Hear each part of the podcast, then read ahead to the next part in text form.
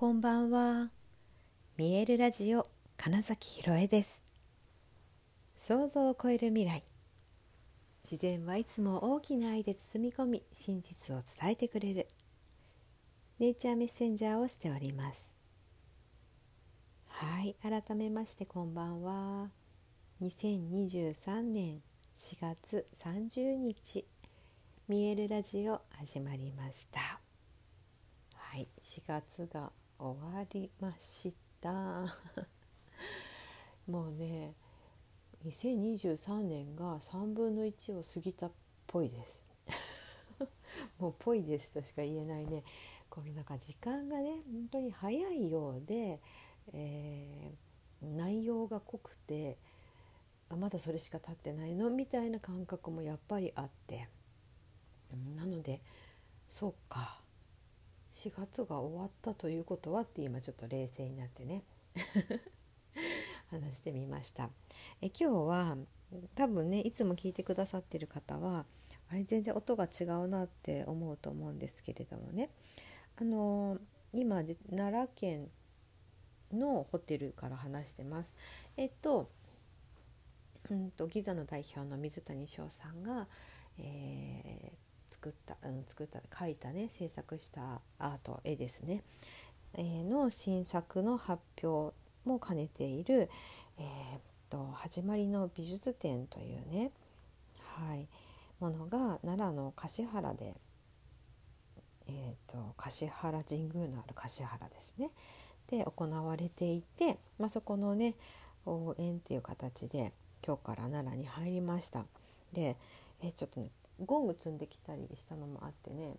車で来たんです。でその、うん、ちょっと数日間いるから、えー、とそこでのいろいろ移動も考えたら、うんと自由になるので車でと思ってね。今朝、うん、と6時半に家を出て荷物積んだりとかして、まあ、7時くらいに実際高速乗り始めてって感じで、えー、と橿原市に入ったのが1時半ぐらいです。あまあ、途中ね2回ぐらいちょっとあのサービスエリアやったけどえー、とだから、まあ、でも6時間ぐらいもうちょっとかななんですけど、まあ、当然一人でね運転して、まあ、朝早くてみたいなところでえっとどこだったっけな清水静岡県の清水かなんかで泊まって雨だったりね霧がかかってたりねあの横風がすごくてねもうなんかね橋橋みたいなポイントと通るたびにすごいこう横揺れこうハンドルが取られるって感じ分かりますかね運転したことある人だったら分かるかな。でねいやアトラクションっぽくて楽しいなとか思いながらいやいやね危険なことはしないですよ大丈夫。ででもね絶対大丈夫って思ってから大丈夫なんですけど まあそれでね、まあ、そんな中してで清水着いた時にちょっとねあのちょっと落ち着いたんですよその天候が。で多分ほっとしたのもあるし、まあ、9時ぐらい朝の9時ぐらいだったけどでなんかねあ眠いかもって急になったんですよ。うん、でで軽くまあちょっと目を閉じて瞑想みたいなことをした時にああ分かった。ってなんかなんかなぜか分かんないですよ。何が分かったのか分かんないけど分かった。ってなんかなったんです。でね。いやそれであ絶対運転できる。いやしかもここから多分一気に行けるってなんかなんか本当にそう思ったんですよ。なんか分かったぞがその感覚だったんですね。でであの意識の置きどころみたいなのを全く変えてというのかな。私の、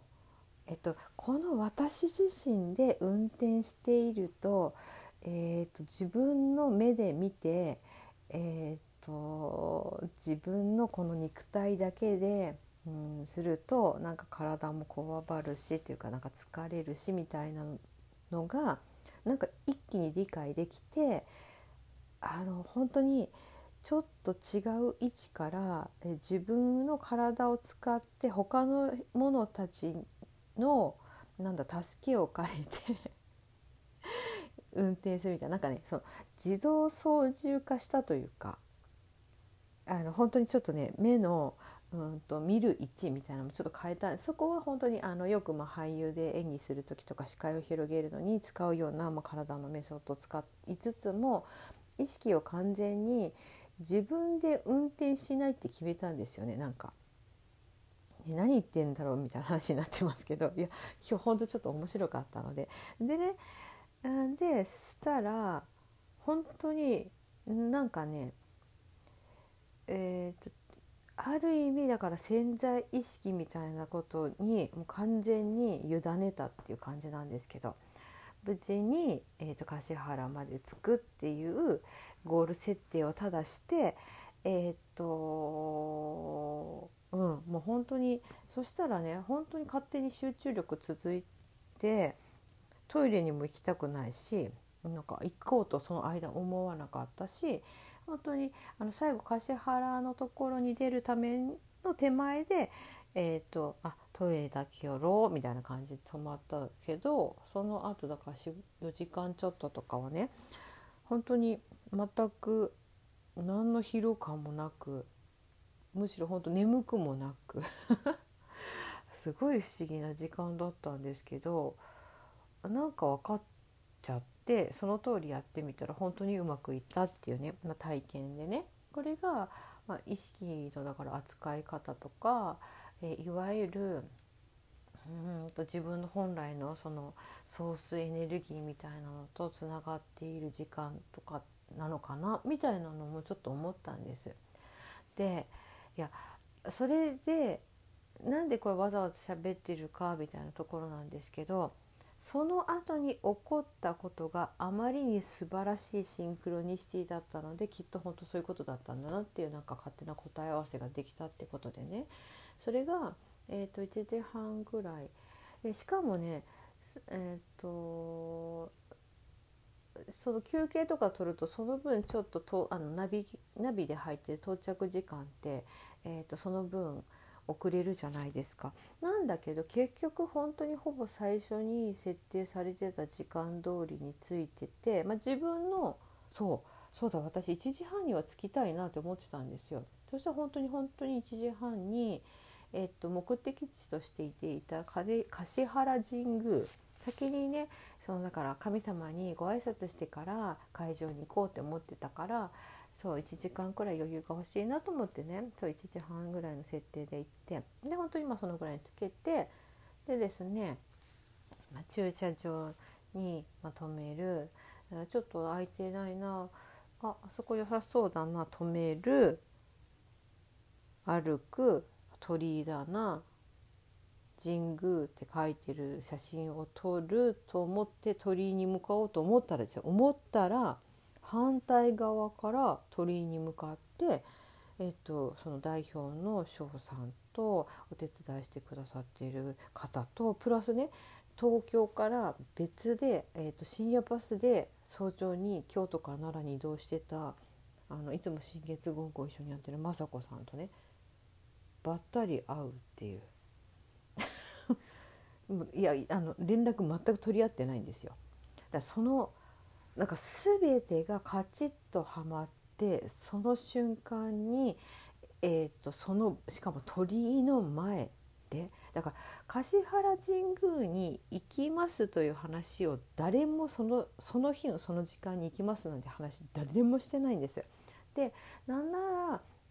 そのね翔さんは始まる前とかにもご挨拶に行ってたりするし、えーと、雅子さんはえー、京都について京都のお寺だったり奈良の別の場所ちょっと見てから行きますってことしか聞いてなくて橿原神宮なんて一言も言ってなかったんですよ。で私も会場に2時半に行けばいいんですねって確認しかしてないんですよ。それがそのしかもその駐車場での時間も全部込み込みの絵みたいなでもその時に誰もが普通にあおはようみたいだったんですよ。でなんかね そうそのだから運転という長い距離の運転においてなんか私自身が自分のいわゆるエゴというか私のこの小さな、うん、肉体の中にあるだけのエネルギーというものではなくその大きなものに、えー、全てこう身を委ねた意識をそちらにも預けた。そして自分の、えー、そこの大きなエネルギーとつながっている潜在意識だけを信頼したらめっちゃうまくはまったっていう体験ができたんですよ。でいやこれがだからあこういうことだみたいな。物事がうまくいくみたいな。その冷静を高めるとか自分を整えておくってただこういうことなんだ。そうすると本当にただただうまくいくんだみたいなしかも疲れないみたいなところとかも込みで、まあ、今日はすごいねすっごい体験したなと思ったのでもうただそのことをね この4月の最後の日にね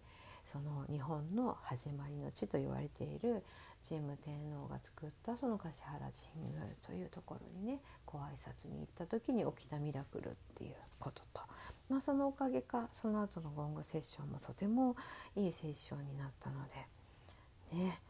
はい。明日は、えっと、休館日なのでお休みで2日の日に2回のゴングセッションやって帰ります。はいということで本日もご視聴くださりありがとうございました。2023年4月30日見えるラジオ金崎ひろえでした。